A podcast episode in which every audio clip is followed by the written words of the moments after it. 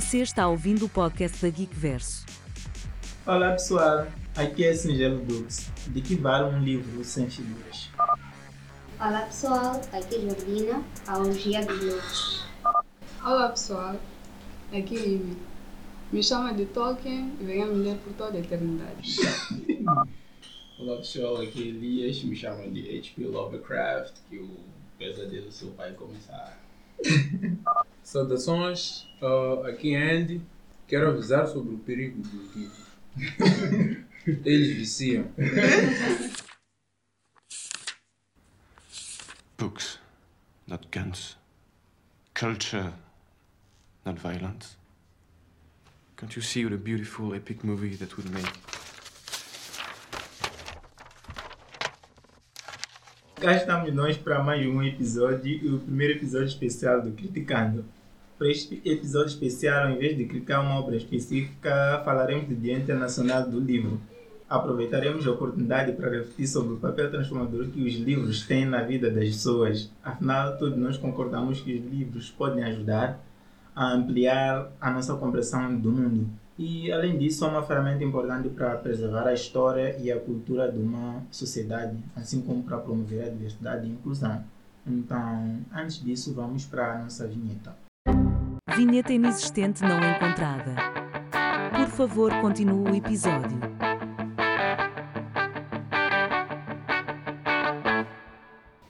O Dia Mundial do Livro é comemorado todos os anos em 23 de abril, data escolhida em homenagem a dois grandes escritores que faleceram em 23 de abril de 1616, Miguel de Cervantes e William Shakespeare.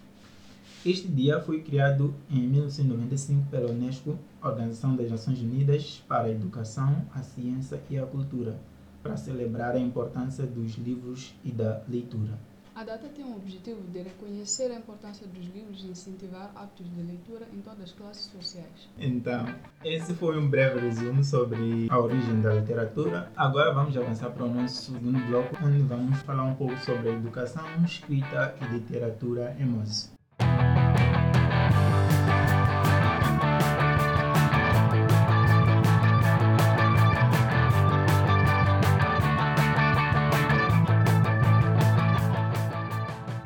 Então, como é que vocês acham que estamos em termos literários, literatura escrita, uh, por aí?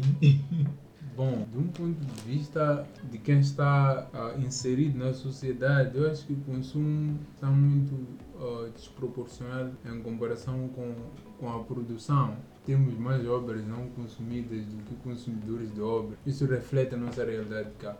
É uma coisa meio que cultural.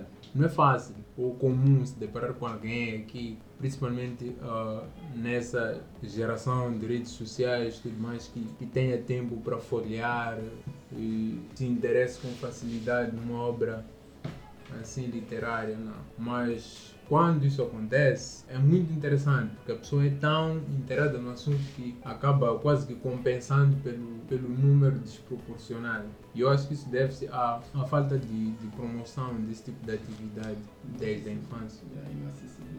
E a inacessibilidade pode ser mais um dos fatores. Sim, porque eu sou uma das pessoas que mais compra livros. Eu não concordo que os livros estejam tão caros como as pessoas dizem. Não é verdade, mas eu acho que é a falta de interesse. Eu acho que a pessoa para e compara. Se eu, por exemplo, usar 500 meticais para comprar um livro, eu posso comprar uma calça que vai me durar mais tempo.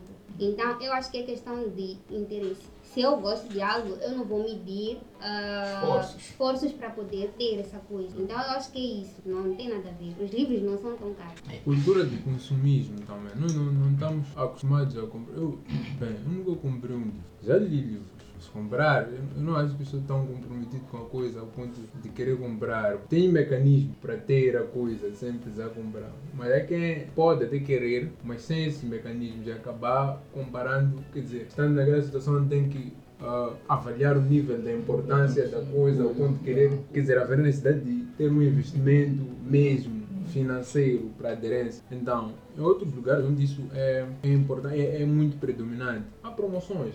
Há bibliotecas públicas a, a, a bombardeiam-te por livros. Onde tu viras, Tem uma sempre. tem, uma, tem, tem sempre um local que, em caso tu precisares ler, podes entrar a ler gratuitamente e sair ir embora.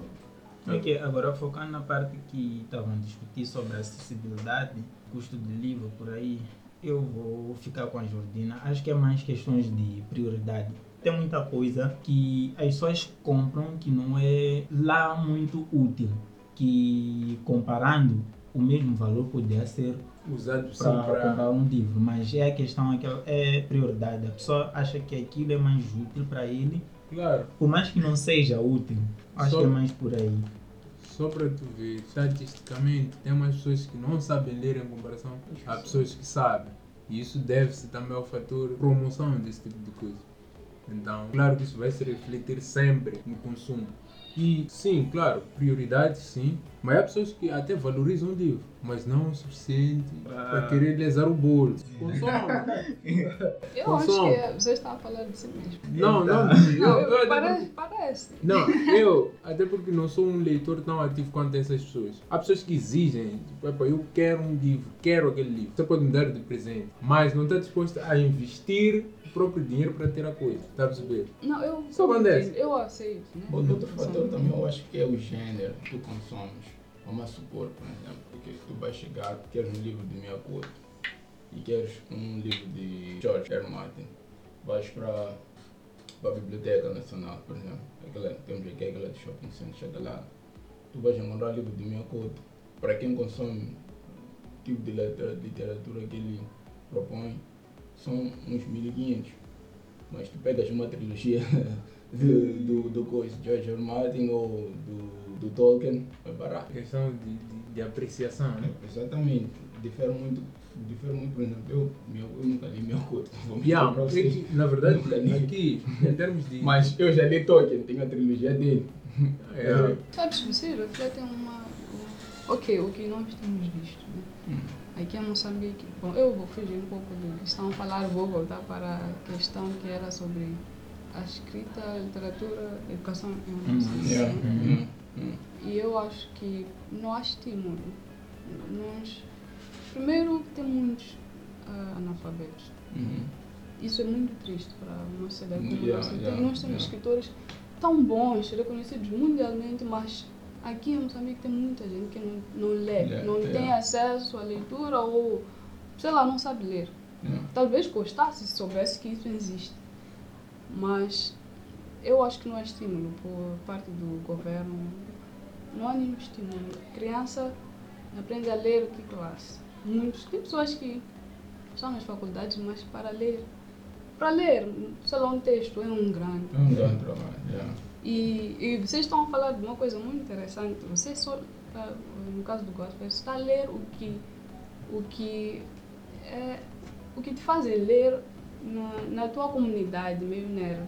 Então lá fala-se muito de Tolkien, os filmes de Hobbit, tu sabes que ah, isso aqui é nice, eu preciso ler esse livro.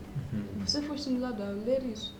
Minha conta, você soube que devia fazer resumo na escola, mas não gostou, pediu um resumo, alguém resumiu para ti, você jogou o trabalho, nem leu, nem nada.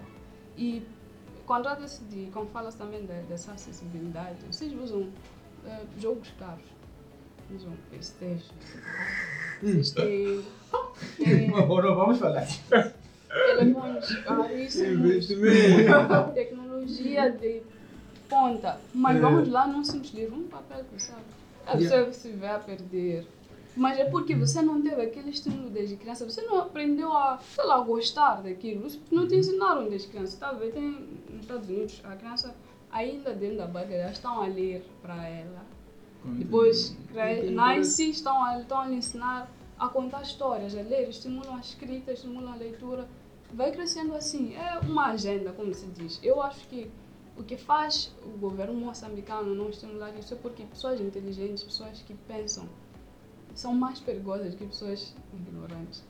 Então eles não querem, porque uma pessoa que lê tem, a- a- pensa melhor, sabe Yeah, onde quer yeah. chegar, tem mais bases. Epá, Yeah. ninguém quer. Aliás, o governo não quer isso, então. Por isso que eles não estimulam coisas que realmente seriam boas para o povo. Algumas pessoas podem ler Guerra e Paz e achar que é uma simples história de aventura. Outras, Outras podem, podem ler os ingredientes do chiclete na embalagem e desvendar os segredos do universo. Lex Luthor. Legal.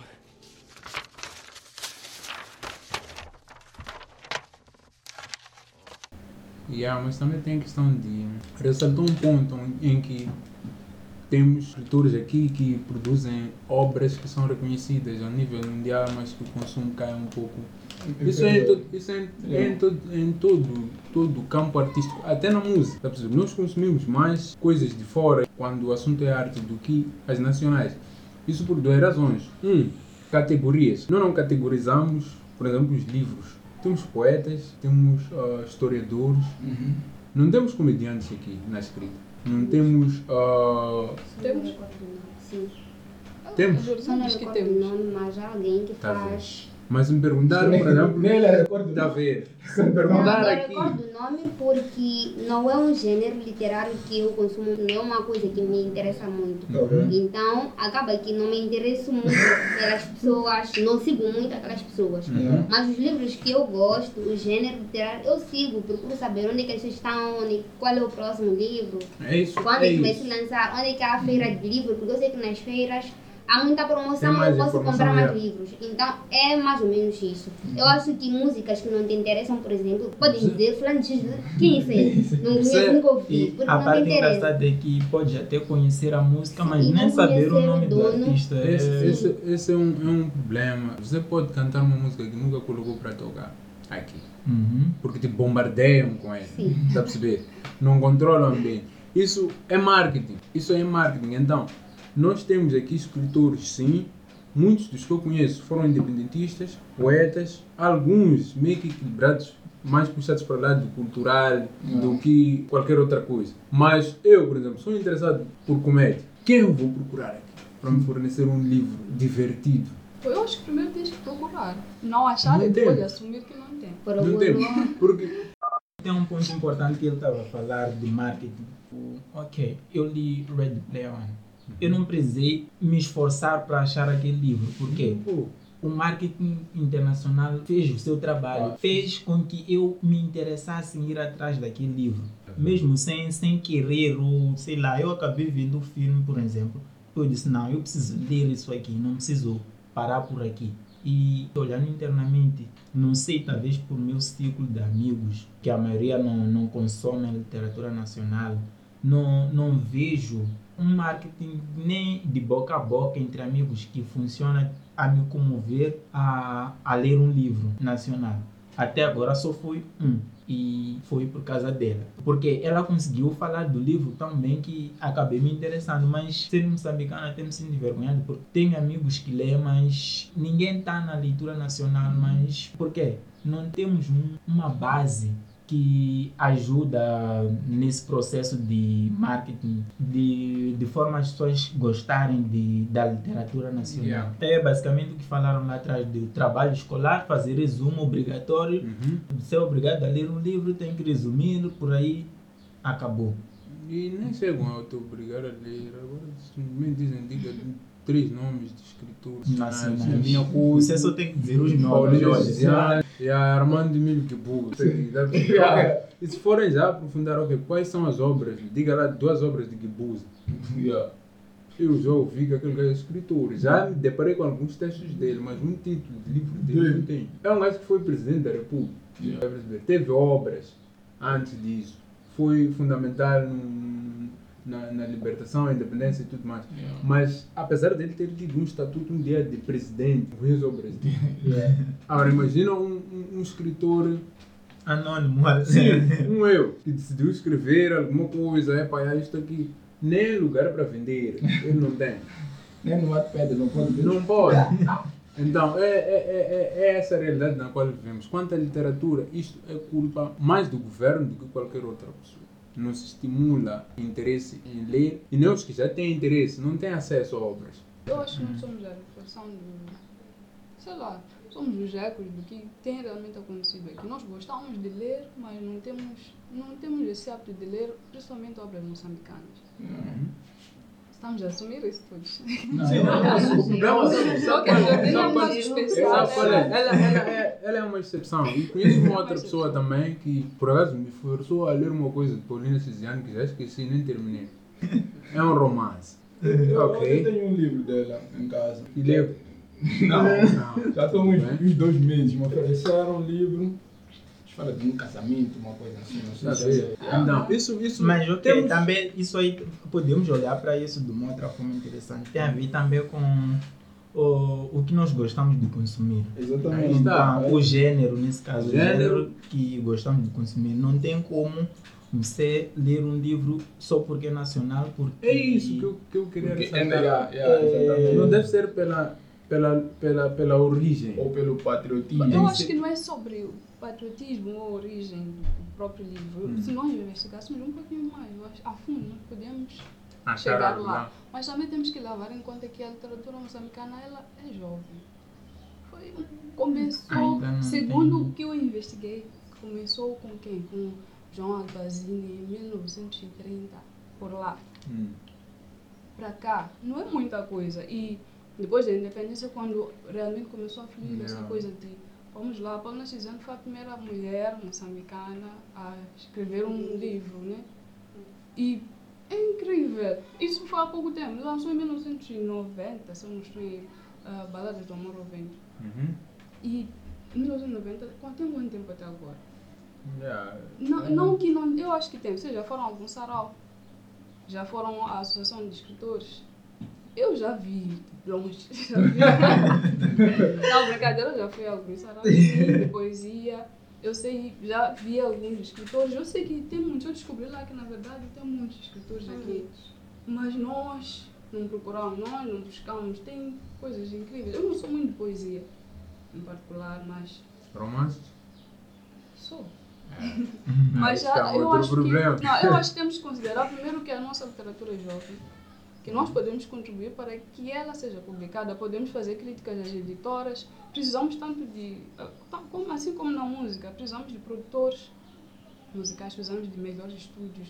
É assim mesmo, a literatura também está numa fase que, sei lá, É. ainda está a vir. Nós já somos reconhecidos mundialmente, isso é muito bom, tipo, pelo menos na lusofonia. Somos muito bem reconhecidos, temos bons livros. Né? No Brasil, as pessoas são obrigadas a ler Paulo Chiziano Minha Couto. Isso é incrível para uma literatura que não tem 50 anos. Yeah, é, é Então, realmente- podemos inovar o que temos e tentar ah, vir com isso. Né? Não tô achando o meu livro. De qual livro a gente tá falando? Você leu uns 100 livros. Modern Chairs Openings. Eu não faço ideia. Eu deixei ele bem aqui. Você não viu? Cuidado com quem você acusa. Eu não preciso desse tipo de livro.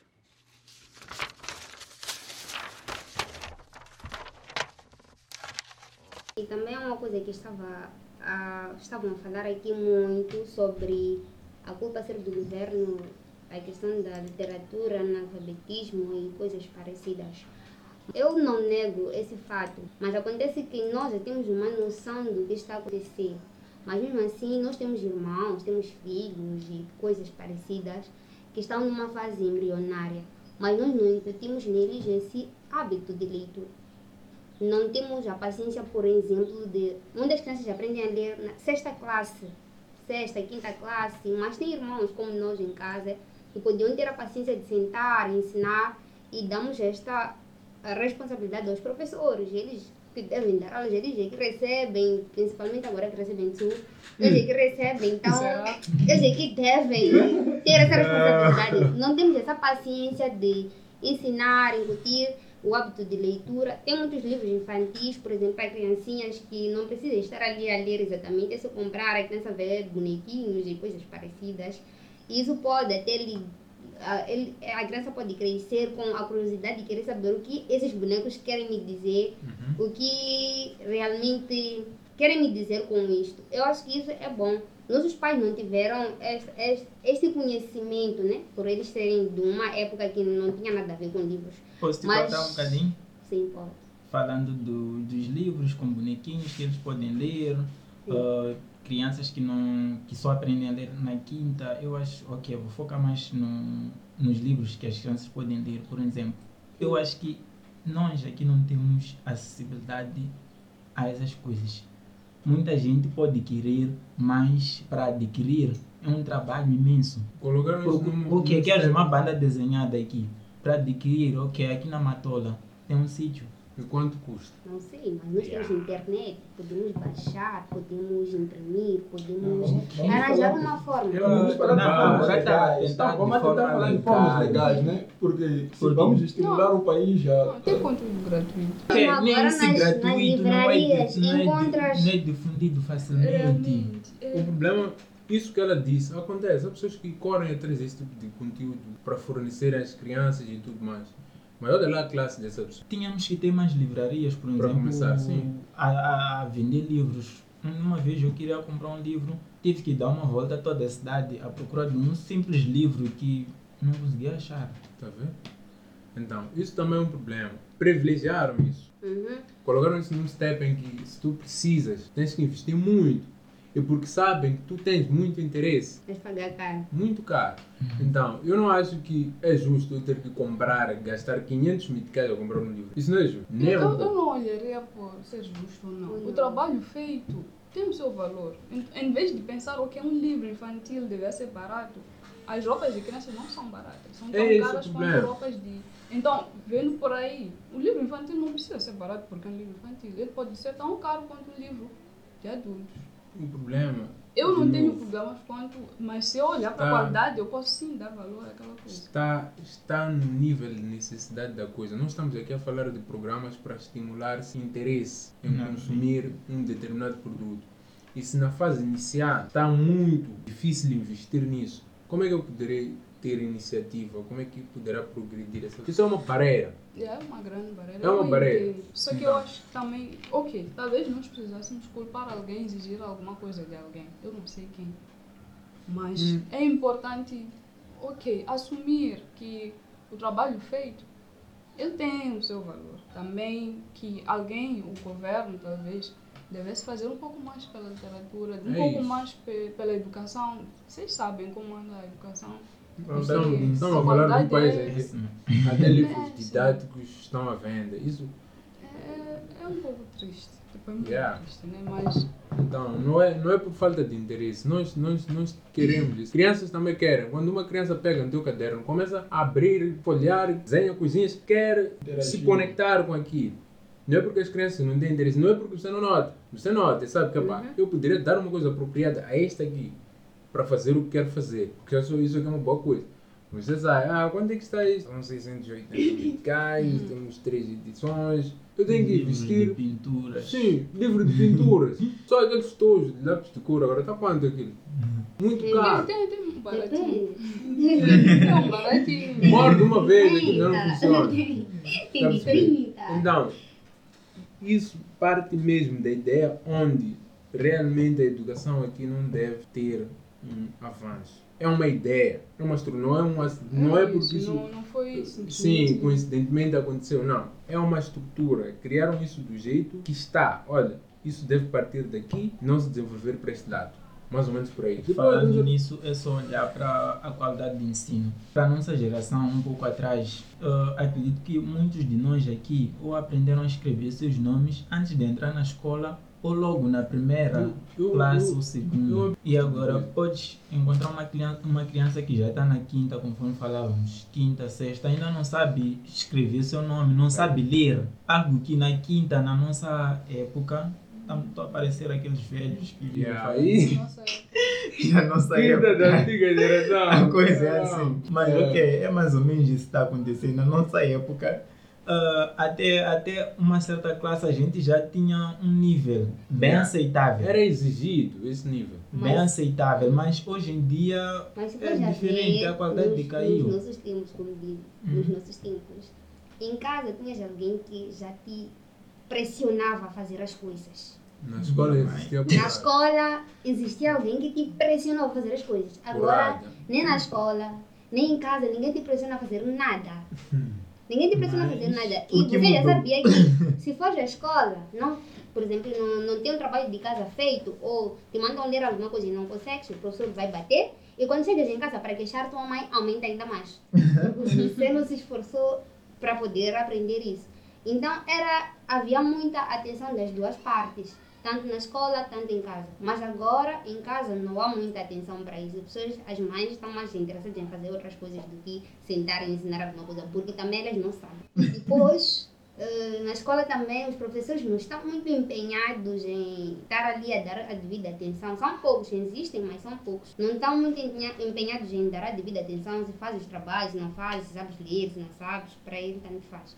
Então eu acho que podemos ver que mudou muita coisa em ambos os lados. Yeah. E há fatores Então, também. se calhar foi estruturado para que sejam assim. Sim, há, há, há fatores regionais. Na cidade, ah, em média, eu acho que mais de 60% ah, os, os dois membros ah, responsáveis pela casa são ocupados. Têm ocupações. Está a perceber? E a casa acaba ficando na responsabilidade de, de uma outra pessoa. No campo, não quero nem saber de escola. Ir para a escola é, é, é desperdício de tempo. Está a perceber? Podia estar aqui assim, você estaria aqui, vamos ajudar, está, vai à escola, quem você conhece que foi a escola que deu bem, é Yeah. uma coisa. Yeah. Está a perceber? Então, é lá onde não existe, não existe mesmo. Onde devia existir, não há condições para que isso se promova. Porque eu saio de casa às 5 ou, ou 4 e meia, a criança está dormindo. Chego em casa às 20, a criança já está para dormir. Ou já está dormindo. Isso aí é de segunda, talvez a sábado. Domingo é o único dia que existe. Não dá para fazer tudo no mesmo dia. Então acaba não tendo espaço para, quer dizer, acompanhar devidamente a criança. E professores, bem, pode até dizer que já crianças não aprendem, mas a qualidade do próprio docente Decaiu. muito, muito mesmo. Não é, não é a mesma coisa. Uma pessoa lá para ser um professor na época existia antes da habilidade, responsabilidade da pessoa, olhavam mais para o perfil da pessoa. Quem é essa pessoa? O que, que ele é? O que ele é capaz de fazer? Agora, eu, com minha comunicação podre, posso dar aulas com o meu voc- vocabulário nada saudável. Sim, posso dar aulas. Então, isso também conta para ah, esses status. atrasos. Tá vendo o cara ali de óculos atrás de você? Ele pegou o mais recente do Dan Brown quando entrou. Então ele vai dar uma voltinha por mais uns 5 ou 10 minutos só pra achar um livro legítimo pra comprar junto. Como o cereal que os caras compram porque querem a camisinha? Só faz chamar mais atenção. Admite as coisas. Se é do Dan Brown que você gosta, então seja sincero.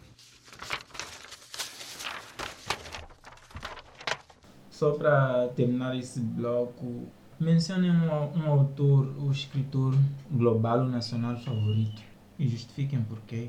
Ou uma obra, não precisa ser um autor, uma obra favorita por aí. Para mim, uma das pessoas que mais admirei quanto à capacidade de transmitir as ideias que tem através de escrita é o George Carlin. Infelizmente já não existe.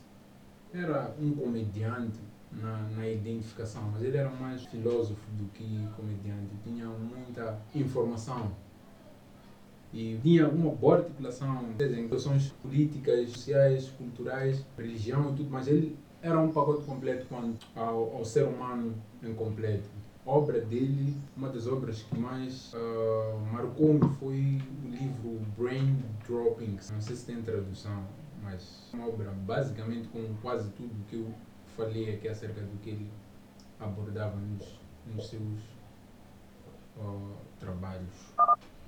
Hum, para mim, uma obra internacional, Noites de Jasmine. É, é um livro em inglês, mas eu vi a, a versão traduzida de Julia Gregson. É um livro, é um romance sim, que desenrola-se em 1942, no momento em que a Euro- a Europa encontrava-se meio devastada por causa da guerra.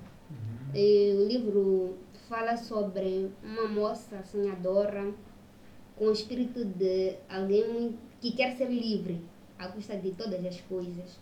Numa família muito conservadora, pessoas que querem lhe proteger, e de um militar chamado Dom, que podemos considerar ele como um herói.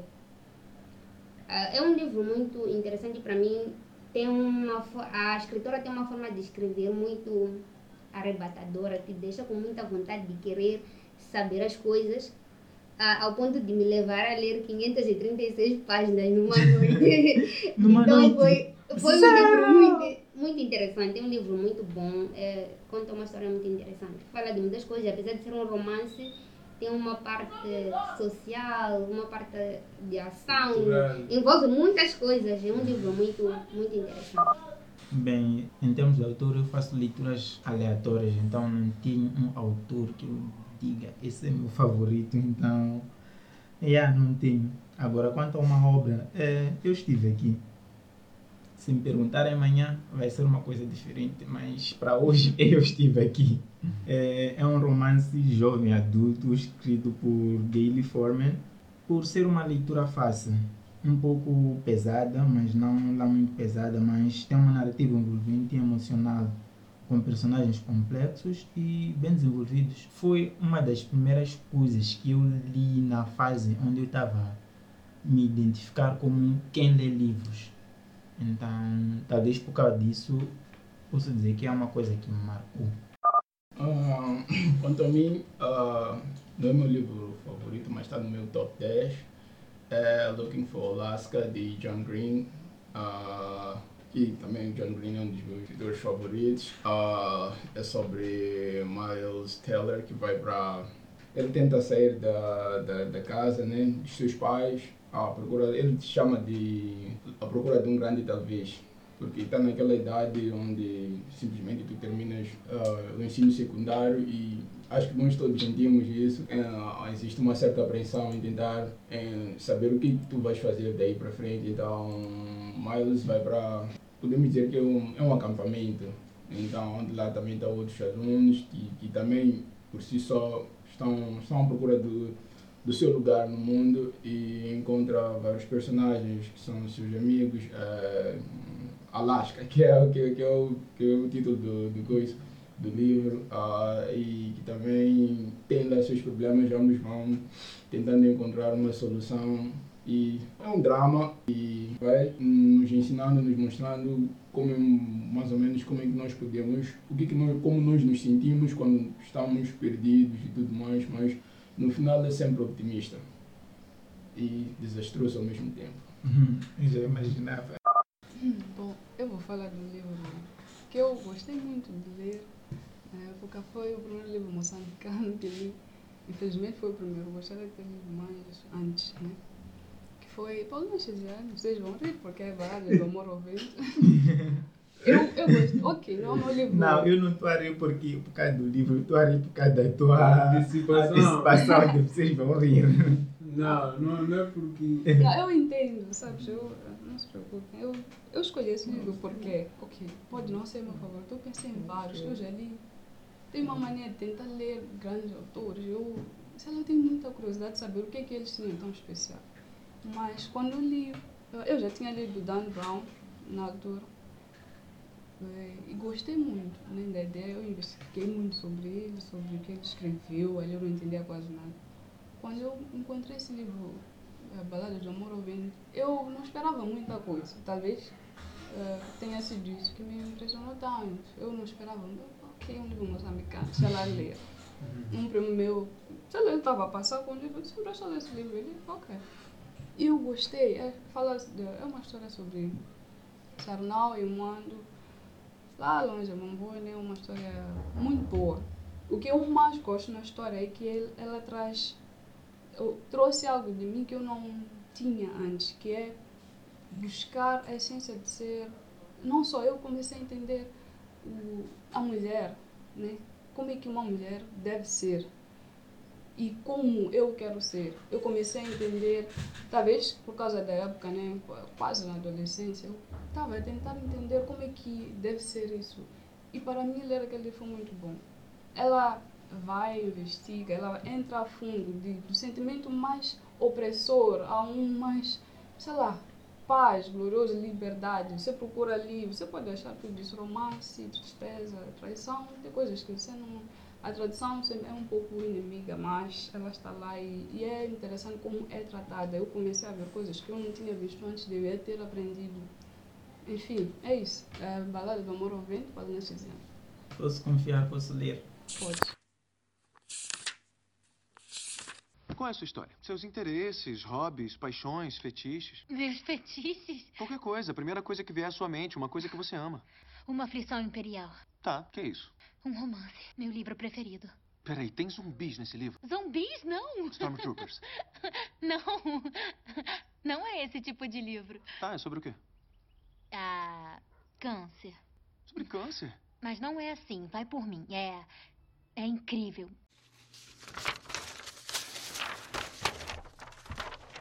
Eu odeio fi- filmes ou séries ou livros de romance. Não. Se calhar odiar é uma palavra pesada. Não, eu odeio. Falava com as mulheres. Porque até eu vi, ouvi, ouvi um, um, um discurso de um, de um psicólogo muito renomado a descrever as maiores ah, fantasias na literatura, em quase todo canto, femininas. E desde que ele disse isso, eu não perdi nenhum detalhe sobre isso na atenção. Sempre que se fala de literatura, obra, como mulher é um romance. Então, sendo as duas leitoras, isso é coincidência ou é uma coisa realmente. Eu não diria que é uma simples coincidência. Eu acho que o romance, ele, ok, a mulher, ela, ela tem aquela tendência de sentir mais. Ok, o homem talvez sinta mais, mas é um pouco oprimido, porque a sociedade diz a homem não deve chorar, o homem, o homem tem que ser forte e tal. Então, vocês não mostram tantas emoções como as mulheres. Nós temos, ok, talvez tenhamos, tenhamos criado essa fantasia de que existe algo, uma história perfeita de amor que Uhum. está à nossa espera, não sei o quê. Ok, não é tão linear como parece. Nem, to, nem todas as mulheres gostam de romance. Você acha? Bom, talvez Não, as, a- as estão à sua volta. não essas maioria. características. Mas não, não exatamente. Acho que encontrei um livro da Paulina, Paulina Chiziane que tem em casa, é O Sétimo Juramento. É um livro muito interessante. Mas não vai gostar. Não vou gostar. Não gostas de romances, mas é uma história muito interessante. Eu aconselho a ler. Veja simplesmente as primeiras páginas. Não, e se é não que- fores gostar, deixa. O que, o que deram para ver também era um romance, mas eh, tinha umas partes muito fortes. Escolhas. Yeah, eu quero trauma. Talvez seja. Não, isso, isso não vai traumatizar de um jeito bom. Alguém capaz de chegar a sacrificar a própria filha para ter um estatuto, entregar a filha a um curandeiro para poder fazer um feitiço para que ela ficasse com alguém. Que... Então ela não foge muito da, da nossa realidade. Yeah, ela não foge da realidade. É um, aquilo não é romance. É, Só para você ver Nem que diria. ela, ela, ela aproxima, não conta tipo, fantasias, ela aproxima muito da Uhum. realidade, o que faz ela bem intensa. É isso, tem pessoas que não gostam. Eu não sou fã de Paulina Chiziane, eu gostaria de, de ter uma conversa com ela para ok, definir isso. não? Mas Uhum. eu gosto da escrita dela, a escrita dela yeah, é Muito. Sim, e, e isso é importante porque quando os escritores eles fazem esses trabalhos, eles reúnem certas características da nossa realidade, da nossa cultura que Uhum. ficam para sempre. Isso é bom porque nós não temos escritos de 1800, não temos, infelizmente. Então, isso traz alguma ideia do que o que Uhum. aconteceu em 1900, ok, já sabemos, era assim, os ritos de sessão, não sei o quê. Uhum. E como é que as pessoas acreditavam nos curandeiros e davam os seus filhos para... Yeah. Epá, é, eles trans, tran- transmitem essa nossa realidade de uma forma, sei lá, pela escrita. E te trazem num mundo ok, novo, de vez em quando. E eu acredito numa coisa, a Paulina Cisane em particular, ah, nós pensamos quando falam de romance, pensamos de amor e coisas melequentas e essas coisas todas. Mas ela vai trazer uma. A, a, a forma como ela escreve vai te deixar a conhecer a tua própria sociedade. Uma coisa que nós não temos o hábito. Nós não conhecemos a nossa essência, não conhecemos a nossa sociedade, não conhecemos as nossas crenças. Mas como ela escreve, ela vai te transmitir essa ideia. Não foque-se simplesmente no romance. Foque-se em outras coisas que ela tem a transmitir, que ela tem a te dizer, que ela tem a te mostrar. Sobre o teu ser como africano, como moçambicano, essas coisinhas todas. É basicamente o, que aconteceu com a leitura de Frangipane. Quando eu li, eu esperava uma coisa X e quando cheguei lá fui mostrado uma certa coisa de uma outra forma. É, o Miyamoto tem. Ok, eu, eu não sou tão leitora de moçambicanos. E o Miyamoto eu só li na escola, por obrigação.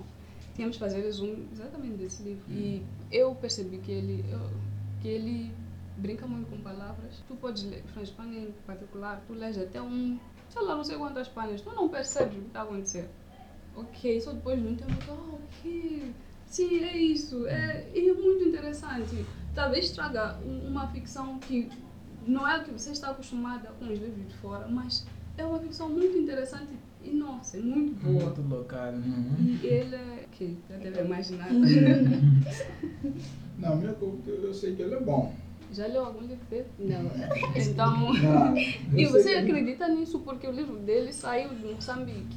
E alguém de lá falou. Exatamente. Eu acho que- Exatamente. Eu acho que a maior parte dos meus livros são de Miyamoto. É. Tem muitos maior livros. parte?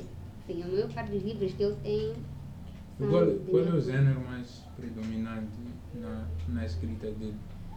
Ele escreve de tudo, porque ele escreve crônicas, ele é historiador, ele também é romancista, ele é poeta.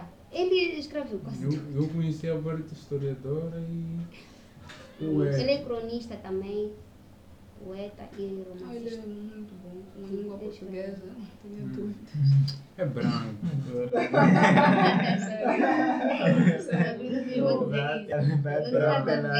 Não tem? Tem muito a ver. Não, antes disso é moçambicano. Se calhar ele seja só branco de cor, que você está Não, ele, seja ele, negro ele é em de muitos pai- países da Não é, Europa. de, não é de pai, não é de pai português, mãe moçambicano. O que? Ele é negro em muitos países. Você olha ele como branco. Tá bom, mas branco não é exatamente a cor e a cultura. Eu não acho que ele tenha crescido só num ambiente moçambicano. Eu, eu acho que não, não isso não Mas deve estar em haver. discussão. Há muitos, há muitos negros. depois de você ler, ah, ler minha culto, Hum. podemos falar sobre isso. Eu acho que é Não, melhor. eu falamos de uma coisa no início aqui, que é o hábito de aderir Adquirir. obras. Está a perceber? Esse ambiente aí pode ter determinado o rumo ah, da carreira dele. Mas, por exemplo, Paulo Nessiciane, eu acompanhei uma vez, fizeram uma homenagem a ela, que a história dela é bem estranha, porque, na verdade, nas condições em que ela cresceu, ela acho que nem seria escritora nessas épocas, ela seria qualquer coisa, porque ela escrevia escondido e de noite, e nunca dizia a ninguém o que ela estava a fazer. Porque essa coisa de escrever e coisas parecidas era muito estranho uma mulher fazer. Eram coisas. E não era hábito das mulheres. Até na época, não é só com mulheres, homens tinham preocupações maiores. Naquela época, segundo eles, né? Estávamos em, em conflitos, saiu-se do período da Guerra de Libertação, passou-se para ah, o conflito de 16 anos e tudo mais. Então não acho que naquele período tenha sido fácil alguém desenvolver ideias, ter o tempo, até porque ideias podiam ser muitas, mas tempo de sentar com, com a caneta e transmitir aquilo não era assim fácil. É por isso que é, é raro termos bons, principalmente por causa, por causa deste período. Foi um, um grande retrocesso. Mas pô, ainda bem que tivemos ela, ela tinha que ter tido mais umas três amigas dela, não sei. Não funciona eu, assim. Sim. Não funciona assim. Determinam rumos, mano. Nem tivesse tido a capacidade de dizer, olha, eu estou a escrever escondida, tu também pode. Tudo mais, é, talvez podemos ter mais um. Por isso, por isso temos um, então poderemos ter mais.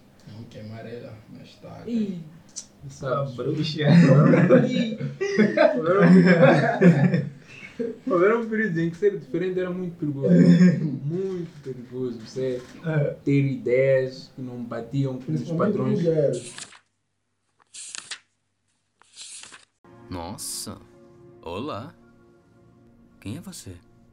Com base na sua vibe, estudante. Você procura um livro, ficção, de FAK. Muito bronzeada para o Stephen King. O que você vai comprar, hein? Só para esquentar um bocadinho a conversa, livro físico ou eletrônico? Físico. Por quê? Por quê? Físico, físico, físico é melhor, mas nem todos têm acesso. Acesso, exatamente.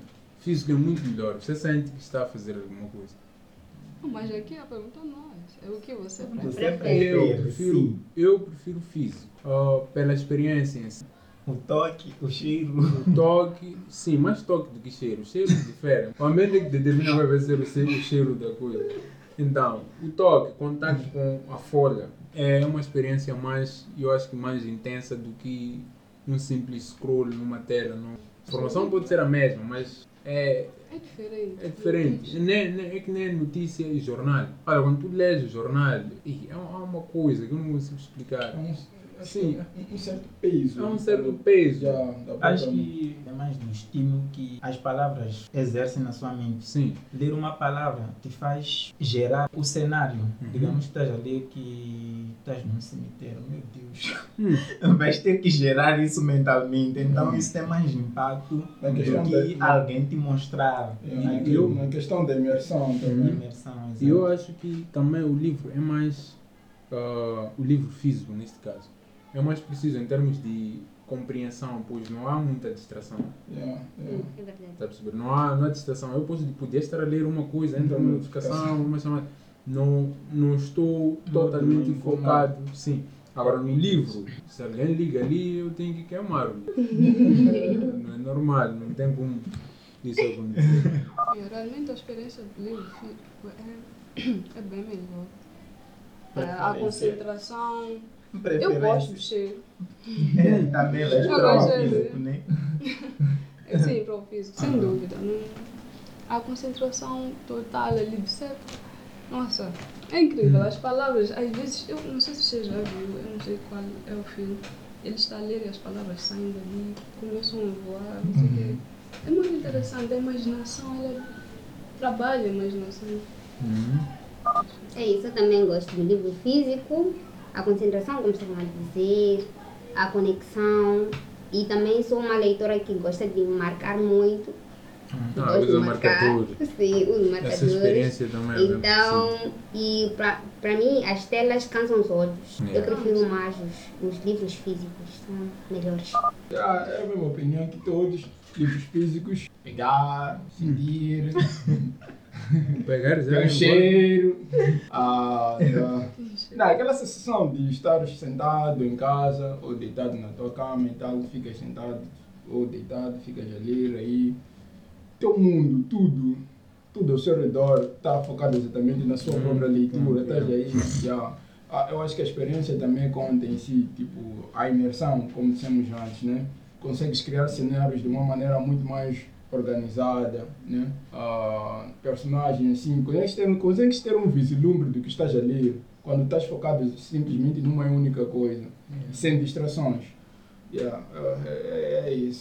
Eu vou dar uma opinião um pouco diferente da vossa, mas também não foge muito, só vou ser um pouco espertinho.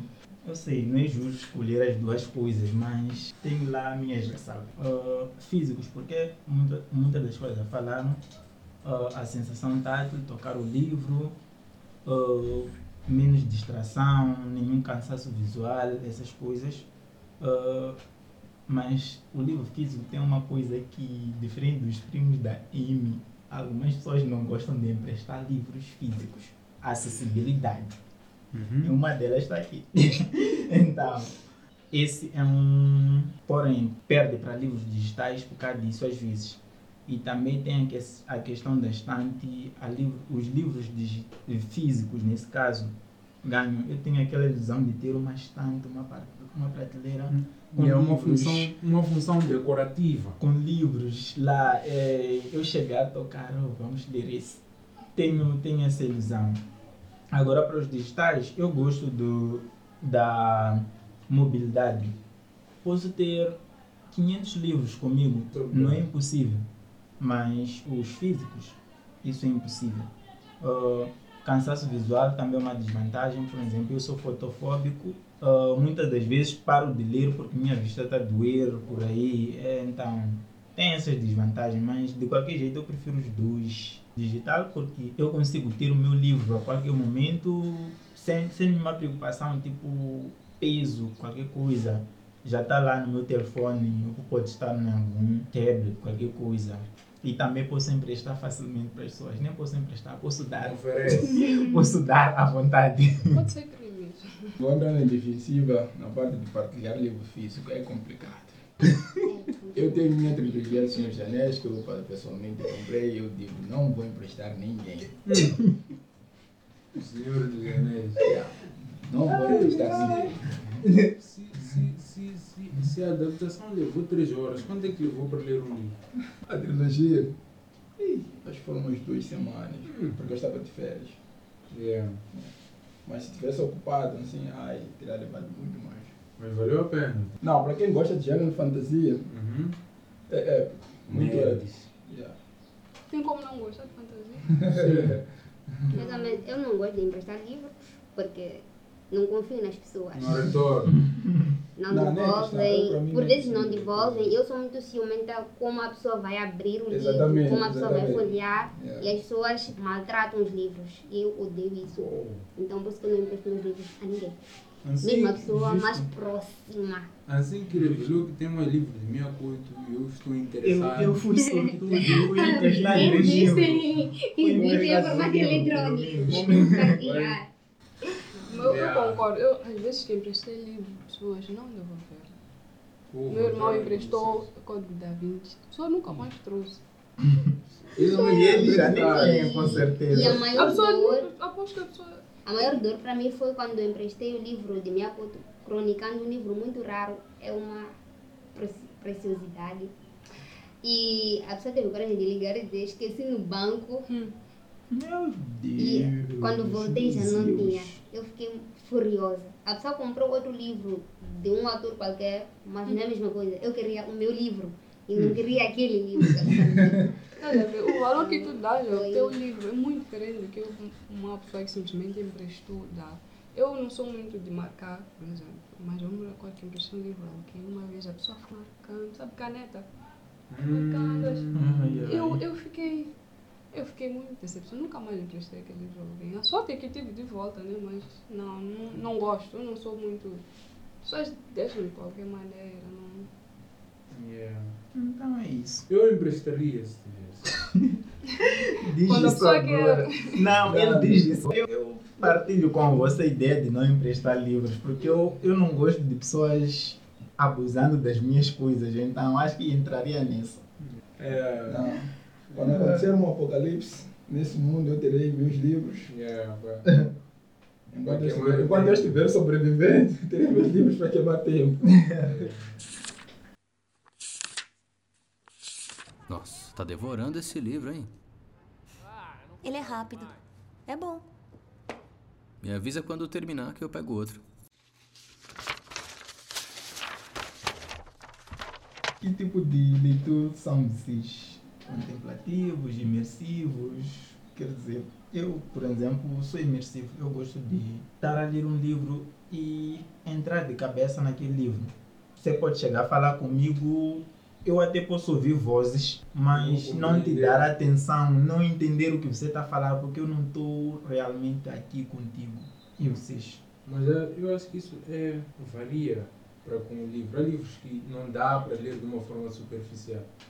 Então, o gênero contribui muito para a imersão. pra- pra Eu, imersão. eu sou imersivo por causa do meu gênero. Muitos livros de ficção científica são Não, ser imersivos. imersivos. Na verdade, exatamente pode ser um não sei. Se você gosta de perceber o que estou a ler, nem que não seja algo interessante, se você vier falar sem chamar minha atenção primeiro, não vou te escutar. Eu acho que sou mais ah, contemplativa, mediativa, acho que é isso que chama. Se eu pudesse, eu só leria numa biblioteca num silêncio total. Prefiro muito um isolamento, eu não gosto tanto de distrações e muito ler, então é só mais por aí. Eu quero ter uma casa de campo só para poder ler em paz. E Yeah, de olhar para, para as folhas, ou Sim, para, os ramos das árvores. O ambiente, Eu, eu gosto das distrações que O vento soprava. Sons naturais. espera, Quando até dizem, quando o livro diz o vento soprava entre as folhas, Você pausa. Estou a ouvir. Isso só é mau no filme de terror. Eu já li um e sempre que eu ouvi um barulho, sabe que você se assustar porque você está a ler um livro. Se ouve um barulho, você fica assustado. Yeah, e é muito estranho. Isso acontece. Eu, eu sou muito fã de terror, mas achei interessante. Eu não sei me definir ao certo em termos de leitura, mas eu gosto muito de viver o que eu estou a ler. Uhum. Gosto disso e por isso mesmo gosto de ambientes que me facilitem e gosto de momentos também que facilitem isso. Mas gosto de sentir e viver, eu ser a, a personagem do livro e viver, tentar sentir a emoção que o autor queria transmitir, né? Quando estava a escrever. Então gosto disso, gosto de viver as coisas. Quer dizer que se identifica no mínimo com um personagem a cada livro que lê. Sim. Eu acho que isso é bem comum. Não, há cenários que você não quer simplificar. O quê? Você é, que é apenas narrador, você não está ali a ver. Sim, é, e isso acontece muito com, com livros sem diálogos, narrações. Você vê nomes, tem que desfixar, tem que se concentrar primeiro nos nomes e papéis de cada um. Não dá para tu abraçares um determinado personagem inteiro, quer dizer, a experiência na perspectiva daquele determinado indivíduo. Você leva considerava Eu isso acho mais é natural? É. Eu acho que era Uau, você está num nível de leitura que eu. Eu acho que é possível, porque à medida que nós vamos lendo, pode ser que o livro tenha, nós sejamos os personagens do livro e eu seja a leitora, sei lá. Eu posso me identificar mais com aquele personagem. E eu, de certa forma, vou querer viver, eu já vou estar a idealizar o que, é que ele vai fazer, o que, é que ele vai responder, qual será a reação dele. Então, eu estou a ler o que os outros estão a fazer, mas eu estou a viver o, o que você está a viver no livro, Sim, né? eu, Sim. eu, eu entendo, eu falava de, de narrações na terceira pessoa, por exemplo, em que não há aquela interação de que ah, ele chegou em casa, bateu a porta e perguntou, mãe, o que se passa? Simplesmente dizem, foi a casa, entrou, encontrou um cenário x, x, x, x. Existem muitos desses livros. Narrações terciárias, dizem assim. Então, não são fáceis do abraçar um personagem neles e simplesmente afundar a cabeça. É difícil, É mas é um conto. conseguem. Sim, outra vez tu podes ter eh, a posição de abraçar um narrador, um narrador. Mas é não tão é irrelevante. isso que está a acontecer. O narrador Sim, às vezes é muito tão traiçoeiro. relevante no assunto. E o engraçado é que às vezes os narradores são muito traiçoeiros, te contam uma coisa, depois acontece outra. Uma Já outra, tive sim. uma situação um dia o narrador vai falando uma coisa, quando chegas na história, a coisa segue outra. para o outro lado. Legal. Eu vou ler esse livro horrível com esse título sem graça que não contém zumbis nem Stormtroopers. E em troca, você vai ler isso. Essa adaptação brilhante e memorável do meu videogame favorito. Não ri não, tá? Ele é incrível. Ele fala de honra, sacrifício, coragem e heroísmo. Fala sobre abraçar o seu destino e deixar sua marca no mundo. Obrigada. Quais são os gêneros que vocês mais leem? Ou um gênero preferido? Um vosso gênero preferido? Estou mais para para coisas divertidas. Comédia capta a minha atenção com mais facilidade. Romance também, claro, mas não é com a mesma facilidade que a comédia consegue. Ficção, terror. Quer dizer, yeah, gosto, gosto, gosto. Um dos meus escritores favoritos é Lovecraft, que só escrevia terror, né? É um dos pais, né, do terror. Fazendo jus à apresentação. Yeah, exatamente. É, terror, ficção, ah, fantasia, drama. Eu é ficção científica. Leio fantasia, gosto de fantasia, gosto de romance, gosto de drama. Mas sou mais de ficção científica, sei lá, gosto daqueles ambientes futuristas, multiversos, essas coisas. Mas acho que li muitos romances também na minha época de iniciação à leitura. Eu gosto muito de romance, mas para hoje eu vou escolher fantasia. Porque marcou muito o meu início de leitura e me fez perceber as coisas de uma forma muito diferente. Então, o que até agora vence a fantasia. Para mim, crônicas. Gosto muito de crônicas. Leio poesia com muita frequência, romances, histórias poucas vezes, mas sou muito, gosto muito de crônicas. E aí? O que é que você faz? Eu. Eu sou leitora em uma editora. Não. Você ganha pra ler? É, é isso aí. Caramba, é demais. É o mesmo que Aham. perguntarem: o que, que você faz da vida? Bom, eu respiro. Eu sou um respirador, eu ganho dinheiro pra respirar. Como conseguiu esse Tá trabalho? bom, espertinho. Tem um dia que vocês acordaram e perceberam que ah, hoje eu não vou parar mais de ler na minha vida. O engraçado é que eu não, não tinha interesse em, em leitura até me deparar com, com scripts de, de produções de filmes. Foi onde ver, deu, e caramba, esses, esses primeiro escrevem essas coisas. Depois dão um pedaço de papel a cada um que tem que interpretar o que vem ali. Com isso eu percebi que tinha mais conteúdo lá do que aquilo Que que, apresentam, sim, apresentam na, na produção. Então, daí foi mais uns passinhos até chegar na comédia, afundei. E é lá onde realmente passei a ler com mais frequência. Na verdade, eu comecei a ler de uma forma bem estranha. Eu recordo-me que o meu primeiro livro foi Cronicando de Minha Cor. Eh, eu achei esse livro molhado, sujo e qualquer coisa. Estava numa caixa de livros, papéis e outras coisas estavam a deitar fora. E me deu uma curiosidade de sentar ali e começar a ver o que tinha, o que não tinha. E foi quando encontrei este livro. E quando comecei a ler o livro de crônicas do Miyakoto, tive a curiosidade de conhecê-lo mais, ler outras coisas. E foi assim até hoje. Nossa, vocês têm boas memórias. Eu não lembro do, do momento que eu comecei a ler. Ok, acho que eu lembro, sim. Eu, eu falei de. Vou usar o Steve aqui como momento, ponto de partida de leitura por aí. Quando eu comecei a descobrir que eu gostava de, de- da literatura, sempre quando, quando eu comprava alguma capa de um jogo, e aí sempre vinha lá um resumo das histórias realmente estavam, porque às vezes eu pegava jogos que não eram não, não, não era exatamente o primeiro, então era o segundo, e sempre vinha um papel para contar a história da sequência, né? Então lá sempre vinham alguns livrinhos e tal, então eu sempre lia aquilo. E, e eu fui até pegando livros na expectativa de encontrar histórias semelhantes àquela que eu, que eu, que eu, que eu, que eu vi e então acabei meio que começando, começando esse desenvolvimento de, de esse hábito de ler, então fui de uma ou outra coisa e fui descobrindo que certos materiais que chegam até nós, o ponto de partida são livros. Então, quando tu pegas algo que já foi adaptado à obra original, sempre vai atrás da obra original, né?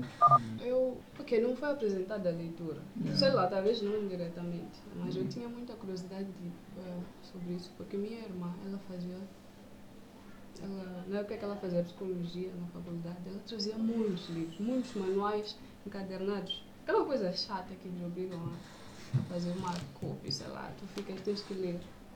Para ela, talvez fosse trabalho, para mim era diversão, porque eu achava interessante, ok, teoria da personalidade, comecei a ler aí mesmo, então procurei umas coisas sobre escola dela, curso dela, psicologia, eu vi várias coisas sobre.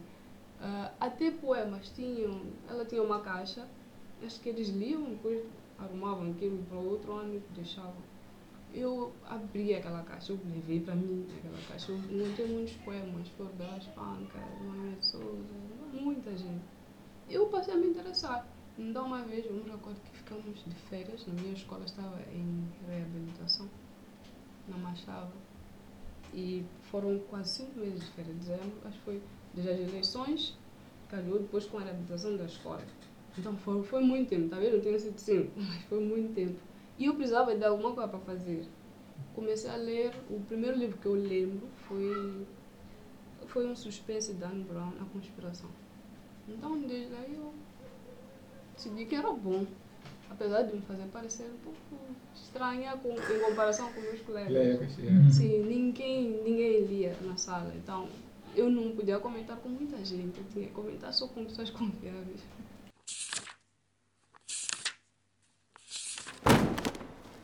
Esse livro há algumas semanas só pra me distrair. Isso é se distrair? Ah, é claro! Aqui está. Nicolau Flamel é o único que produz a Pedra Filosofal. Ah, o quê? Francamente, vocês não leem, não? Uma curiosidade sobre poesias que eu tenho. A interpretação é individual ou é única? Eu não entendo. Há coisas que estão claras, sim, dedica-se a isso e tudo mais, mas há poesias tão intensas que você precisa de, um, de uma boa compreensão da coisa para poder interpretar. Então, gostaria de saber sobre a interpretação, como é que ela é feita exatamente.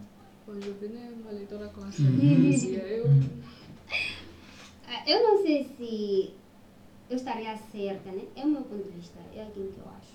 Eu acho que qualquer livro de poesia, a, a interpretação é mais minha do que de qualquer pessoa. Porque hum, o próprio autor, ao escrever, não é ele na sua essência. Tipo, tu ach- é, é um eu poético que emerge, que surge e a pessoa vai escrevendo. E por vezes tu podes escrever coisas que depois podes parar e olhar e perguntar se realmente foi você que escreveu. Então eu acho que a leitura também segue essa onda de. A interpretação é, é, é individual. Eu posso entender uma coisa numa poesia que ela vai entender outra. Então, é possível que nós dois estejamos fascinados pelo mesmo livro, mas, Mas com a compreensão, totalmente... o que eu vou acatar da poesia, o que ela quer me dizer, vai ser diferente do que vais perceber. Eu sempre acreditei, eu já disse que não sou muito de poesia. Principalmente Zé Craveria, eu não consigo gostar da poesia de. Não é por mal nem nada. Mas não consigo, não. Yeah. Então, quando eu encontrei esses poemas, Chorvelas Panca e Fruto Noronha Moçambique, eu, eu gostei. Eu comecei a perceber que, ok, os livros, eles são profundos até um certo ponto, mas a poesia, ela vai muito mais fundo, a um nível que talvez não seja você aqui a perceber o que está escrito ali, mas você tem que ir bem mais fundo dentro de si mesmo para conseguir entender o que aquele poeta tentou dizer. Bom, podemos ter nossas interpretações, mas eu acho que isso é normal tratando-se de arte. Um quadro, eu vejo o quadro Uma coisa e outra e o autor pode te Quanto, dizer que quanto, dizer quanto ao quadro, outra eu acho que as interpretações de, de pinturas tendem a serem as mesmas. Alguém As pinta. mesmas? Sim, isso. Esses quadros caríssimos. Eu acho que não é. Não? Eu acho que é Não, justamente o contra. é o contrário. Isso acontece com, com a poesia. Por isso que eu acredito que ler poesia não podes ler só por ler. Tens que É necessário um estudo. tomar a poesia para ti. Você. é- Eu não sei, é uma sensação estranha de ver. Eu não sei, não sei explicar. Até porque faz um, um, um quadro cercado a interpretação dele. Yeah, é que na- em cenários em que eu me deparei com, por exemplo, filmes ou séries em que negociava-se uma certa arte desse tipo, ó, fazia essa interpretação e havia concordância. Está a perceber? Ah, isto representa o povo, blá blá blá, que isto mais aquilo, e ah, isto foi bem, e as cores, e a vivenciam Uma, uma ideia Então, geral é simples. Isso não é interpretação. Isso é Hum. interpretação da ideia. Ok, eu estou a fazer uma exposição e tenho um, um tema. Ok, dou um tema. Uh, Se calhar eu quero falar da, da minha tribo. Em África. Minha tribo era assim. Então você, a ver cada quadro, vai trazer alguma ideia. Ok, aqui, aqui eu estava a tentar transmitir a ideia de é, ritos iniciais. Ritos de iniciação, né? Uhum. Então aqui eu estava a falar da caça. Cada um, cada quadro tem a sua profunda interpretação. O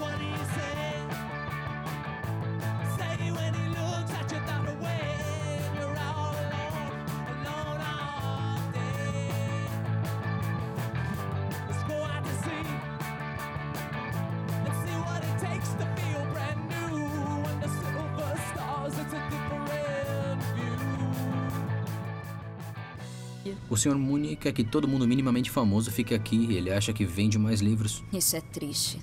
Pessoas comprando livros por causa do que é popular e não porque querem ser tocadas ou modificadas de alguma forma. Mencione um ou dois livros que marcaram a vossa vida e aproveitem para usar esses dois livros como uma recomendação para, para pessoas que já leem ou querem começar a ler. Eu daria a recomendação de um livro que não sei se tem tradução ou está disponível. É um livro tão fora dos padrões normais, normalmente recomendados uh, por, sei lá, sistemas educacionais.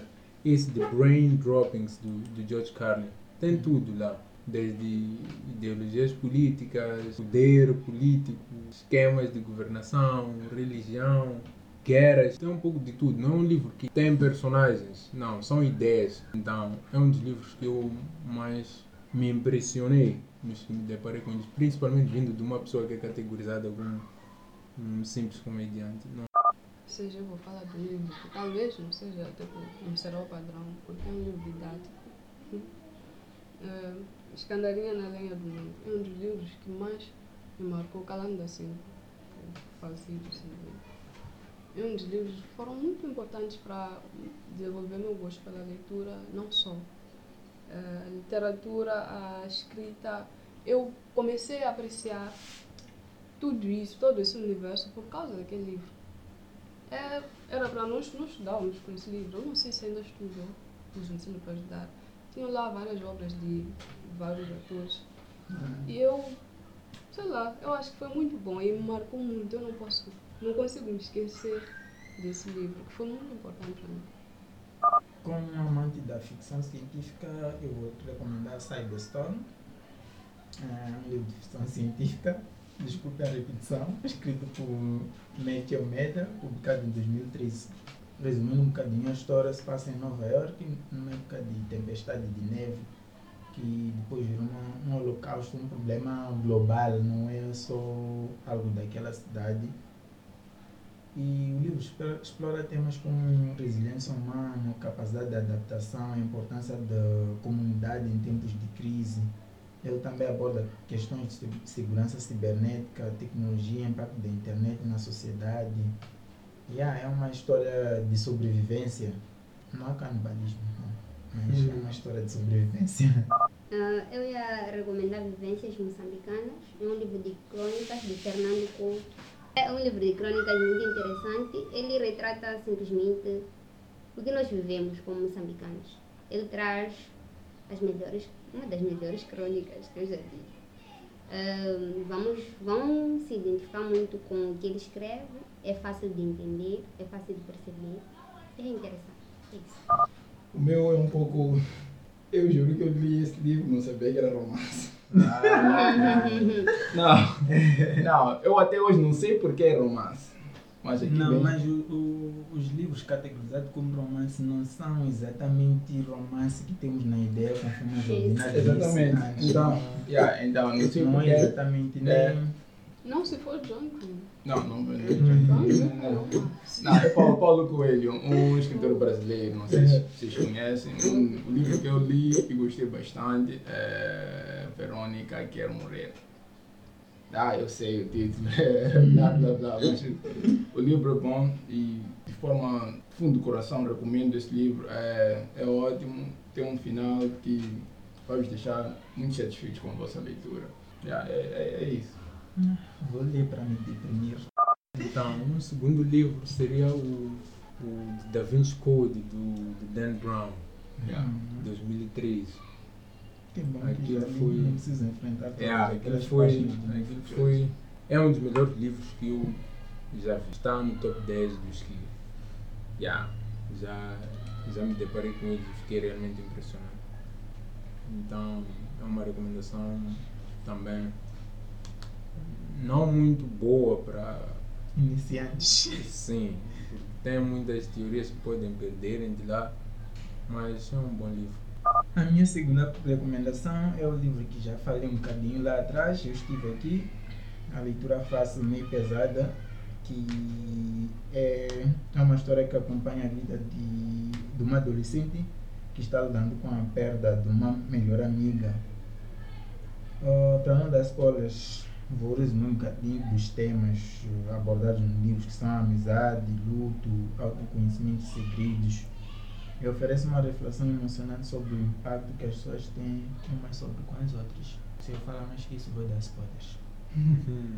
é um dito romance, mas não é exatamente romance como pessoas esperam que seja.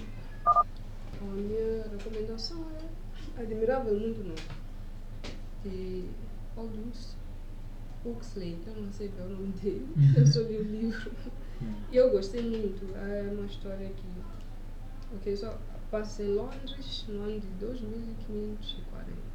É uma história muito interessante, eu acho que... Ok, eu vou tentar não dar spoiler, mas uh, ela falou de orgia no início do livro e isso é bem abordado lá. Em, ok, numa sociedade em que alguém criou um, uma nova ideia, uma nova ordem mundial e novas ideologias, sem Deus, sem. Mas é incrível, eu acho que vocês deviam ver. Se eu falar mais, eu vou dar spoiler, eu não quero. Mas o livro é incrível, eu acho que vai fazer ver o mundo de uma forma diferente. Não se culpe se no fim você não entender o que aconteceu. É, é normal do livro. Sim, é normal do livro, mas a trajetória toda vai valer a pena. A minha segunda opção é internacional Julia Gregson, Noites de Jasmine. É um romance, como eu já havia dito, lançado em 2012. Essa é a versão traduzida. Uh, como eu já havia dito, a história está lá nos anos de 1942. Então, isso além de vivermos a história do Dom e da Saba, que é a menina e sonhadora e que quer ser livre. Na verdade, o sonho dela era, era de ser cantora, mas não essas cantoras normais. Ela queria ser uma cantora militar. Nos tempos, as cantoras militares cantavam para militares aleijados nos hospitais que estavam à beira da morte, num, com a perspectiva de lhes dar esperança e essas coisas, e divertir, posso assim. Além de nós acompanharmos a história, nós vamos poder saber mais sobre o que se passou na época das guerras e de outras coisas. Apesar de ser no, a nível mundial, mas vai ser muito bom. Vamos conhecer a história da Primeira Guerra e de outras coisas. E vamos viver essa história emocionante e muito interessante. Uh, o segundo livro que que, que eu tenho em mente é o livro que eu já falei aqui, uh, de John Green, Looking for Alaska. É um livro que yeah, eu li na expectativa de, de encontrar lá mais um romance daqueles juvenis dele, né? Que muitos já conhecem, que é típico. O Green Para quem não gosta de romance, você é culpa, a culpa das estrelas. Das estrelas. É, o homem, o homem é bom. Você disse que odeia romance. Todo podcast Mas eu espero. Bom, mas eu. Ele não, ele não sabia. Não, eu não sabia. Não sabia. Mas, não, é quando eu vejo romance, que eu vejo Nicholas Sparks com livros dele. Não, mas Green, Green, Green, Green tem um padrão muito óbvio. Yeah. Não, de não, coisa ali. não, os livros dele são dramas. Com um pouco de. com, com, com um tique de romance. A culpa é das estrelas. Aquilo é contado numa narrativa. De uma forma romântica? Não. É, Mas é um romance, sim. É, é um romance aquilo, mano. Aquilo é Quem conta para começar?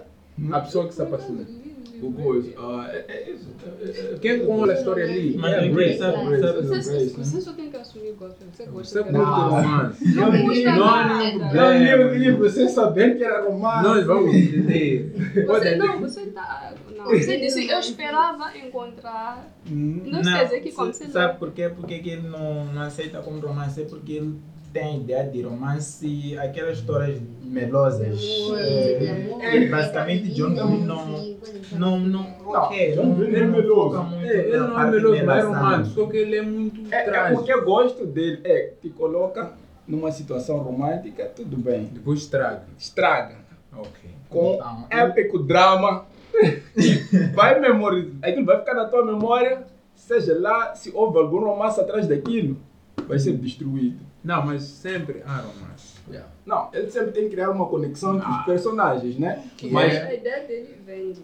Então, é, o- é, depois ele destrói. De eu uma não forma acho- muito bonita. O que eu gosto. Eu não acho que ele tenha inicialmente ideias comerciais. É um, é um dos, dos escritores mais peculiares que eu conheço. Ele não segue um padrão óbvio ele irrita, na maioria das vezes. Então, essa situação de pôr num cenário para depois cortar a vibe de um jeito agressivo, isso pode frustrar alguém. Há pessoas que tendem a procurar um final feliz, principalmente quando o assunto é leitura. Então,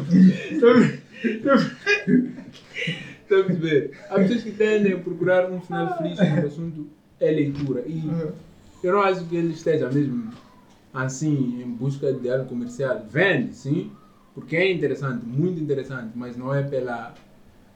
Ele não te compra. Eu, eu não vou falar muito dele, porque eu não sou. Ah. muito- Eu já li dois, já vi filmes. Uhum. Mas. Filmes, filmes até Nicolas porque. Sparks, Green Green pra mim. Nicolas E olha que eu gosto de romance. É, mas você tem muito conhecimento sobre pessoas que não gostam. Isso não é. Não, é assim, eu sou leitor. É claro que eu vou ter conhecimento. Ah. Não, não quer dizer que porque não gosto, eu não sei, né? Não, não, não é não saber. Já ouvi falar, sei até aqui. Não é dar detalhes, ter títulos de livros. ter obras consumidas do princípio ao fim. Não. Não, Não, ele consome para poder dizer que eu não gosto. Não gosto de, também não gosto de ser um poser, né? Não é ser poser, sabe? Há diferença entre um poser e um gajo que. Não, não, eu, não gosto se eu não gosto, é porque eu já li livros românticos. Não, não, não, não posso dizer que nunca li uma, não, não odeio algo que não conheço. Há interrupções também na leitura, não Não, sei se percebe. Minha jovem, você precisa comprar a revista ou devolver? Não posso só. Você quer ler? Leia a placa. Mas O que vocês estão a ler atualmente ou leram rec- recentemente? Eu comecei esses dias. É, George Orwell ele fez a Revolução dos Bichos. Eu estou a ler em 1984, eu estou muito curiosa sobre esse livro. Eu estou a ler porque eu quero muito. E eu gosto muito de clássicos, eu esqueci de dizer. Clássicos e esses tipos de livros estranhos que ninguém mais lê. grandes livros, eu gosto de grandes livros. Então é isso. 1984, George Orwell. Eu agora estou a ler O Poeta Diarista e os Ascetas Desiluminados, de Eduardo White. Prosa, uma prosa. Não vou conseguir, mas estou a tentar ler Nietzsche. Nietzsche? Go- yeah. o Frederick. O Frederick Nietzsche. Não, God é- is dead. é meu caro. Ele, ele yeah, eu preciso lhe entender, mas não é fácil. Não é fácil. Não, Nietzsche Não é fácil, né? Eu agora estou a ler In the Month of Madness, Orfield Lovecraft Story. Yeah, é, foi um dos livros que ele lançou antes mesmo de chegar aos seus últimos dias. E é interessante, como sempre, descritivo. É nós. Acho que seria muita falta de respeito chegar aqui e falar do que eu estou a ler, porque eu só estou a ler coisas da nona arte, atualmente, quadrinhos, mangás, por aí. Talvez falar da última coisa que eu comecei a ler, depois abandonei faz um tempo, que é o livro de Neuromancer. Neuromancer. Yeah, Estou a tentar ler esse livro. Acho que já fiz uns quatro resets. Porque ainda não consegui sair das primeiras páginas. Sempre Yeah, começo, depois paro, depois volto a recomeçar, Yeah. depois paro, Yeah. mas É sempre Mel. Gibson é, é muito descritivo. Ele tem muita descrição no livro dele. Quando tu Imersão. ficas no hiato e voltas, Tens que é, recomeçar, tens que é recomeçar. obrigatório. E essa recomendação eu peguei do, do Red Player One. Ah, falaram bem do livro lá e acabei mesmo pesquisando e vi que é uma grande referência para ficção científica. É praticamente ali Uhum. a Bíblia do Jaikers, como chama. Então acabei me interessando e isso me levantou uma questão. Como é que vocês pegam recomendações de livros? Memes. Bom, eu, por procurar obras grandes, é fácil descobrir. Não. Brincadeiras. Ah, uma, das, uma das formas de, de, de atração para livros, para mim, tem sido citações.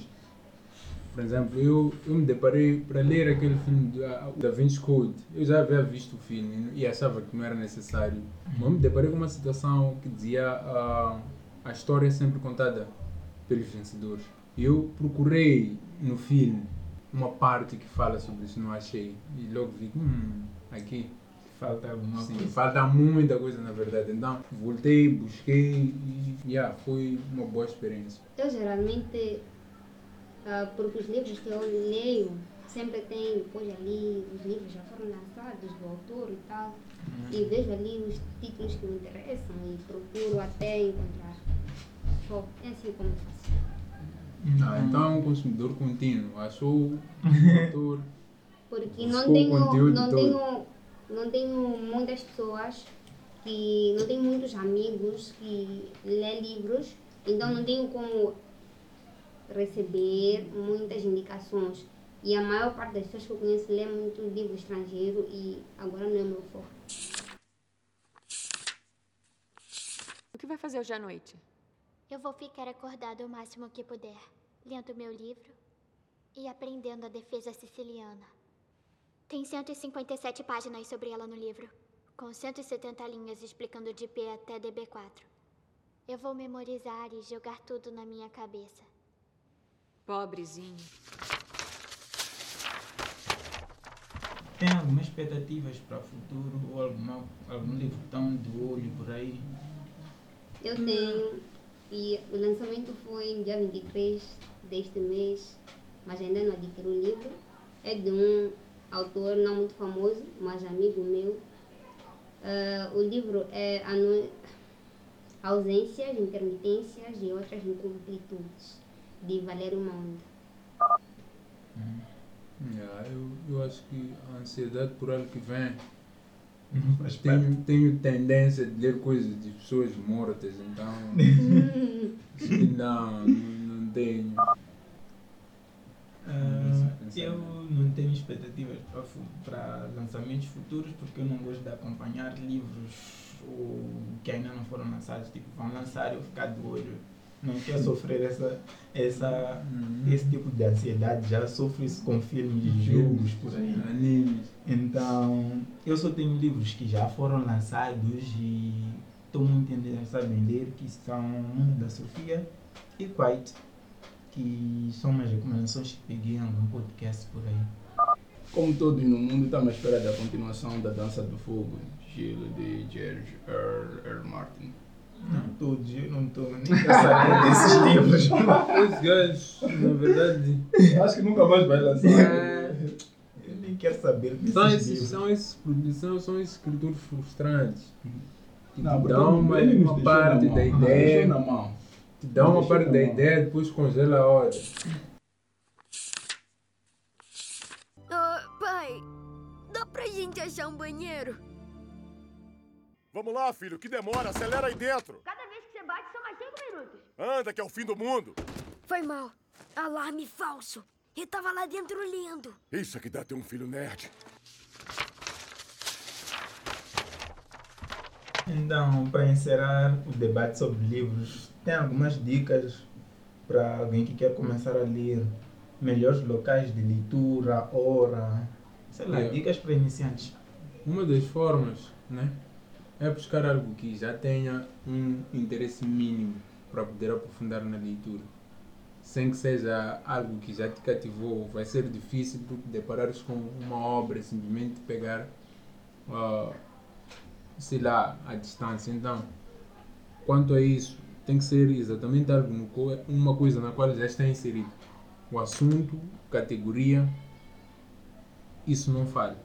Agora, momentos, bem, isso depende mais da, da rotina ou da disponibilidade da pessoa, mas a melhor hora para ler tende a ser o último momento do dia, né?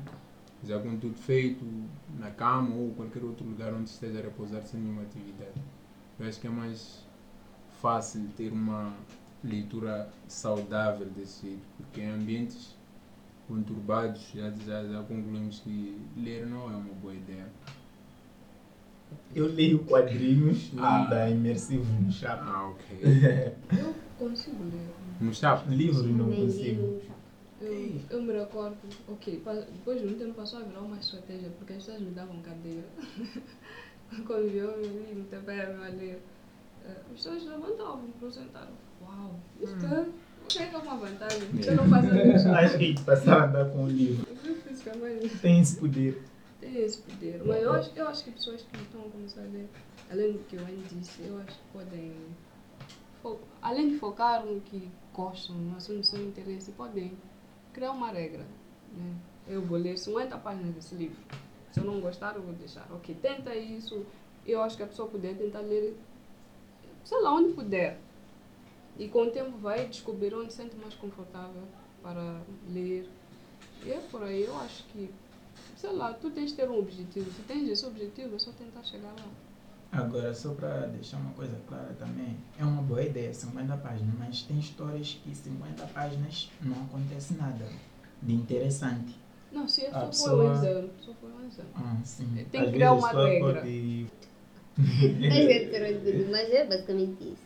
Para iniciantes, melhor escolher livros pequenos, não livros muito grandes, porque só o tamanho do livro pode te assustar e pode Não não querer querer saber. saber. Porque ler relacionar ele com livros didáticos, isso, isso é um grande problema, na verdade. Nem se fala disso o suficiente. E também aconselho a não ler muito na cama, no quarto, isso pode dar sono. É. Como iniciante, eu aconselho a não ler muito na cama, no quarto, pode dar sono. Senta na sala, leia à vontade, ok? Eu não vou pegar leve com vocês, apenas leiam. Deixem de ser preguiçosos. Leiam. Peguem livros e leiam. Agora, quanto à à hora, sei lá, essas coisas, acho que varia um pouco de pessoa para pessoa. É, a rotina que dita. A rotina que dita, conforme disseram.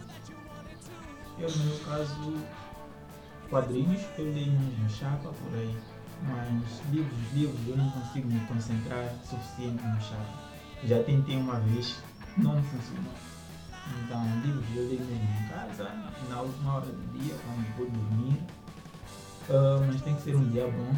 Como eu disse, fotofóbico e leio livros digi- digitais muitas vezes, livros eletrônicos, então sempre sofro com a vista. Começo a ler e nem saio de 100 páginas às vezes.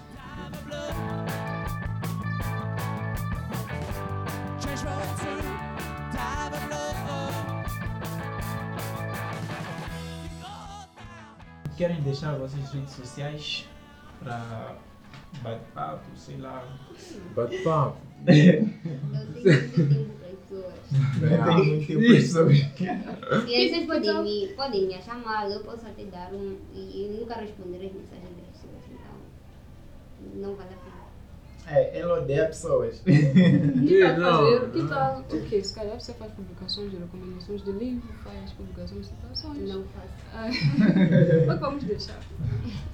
Yeah, mas Tá. contudo pode. Deixar, já. a minha rede social vou deixar, mas deixa Facebook, não nada mais. É, Instagram, WhatsApp. Facebook é mais. Então é isso, pessoal. Leiam livros, leiam mangás, leiam quadrinhos, só não abandonem de leitura. E nós chegamos ao fim de mais um podcast. Muito calmamba a todos que ouviram até aqui e mais uma vez eu pedi que partilhem com vossos amigos e caso tenham críticas, construtivas, elogios ou sugestões de conteúdos ou queiram continuar o bate-papo, estamos disponíveis nos comentários do site, nas redes sociais, na comunidade do Geekverso no WhatsApp, assim como através do e-mail criticando.geekverso.com. Qualquer feedback é bem-vindo. Tchau, tchau. Até a próxima. Senhora Roberta Sparrow, li o seu livro. E há tantas coisas que preciso perguntar à senhora. Às vezes eu tenho medo do que venha a me dizer. Às vezes, tenho medo que me diga que esse não é um mundo fictício.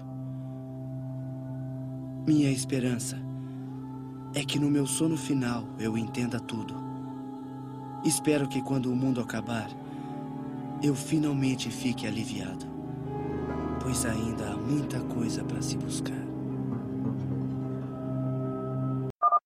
Será que é a primeira ideia dele Então. foi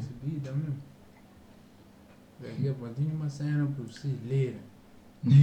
Antes disso, vamos para a nossa vinheta.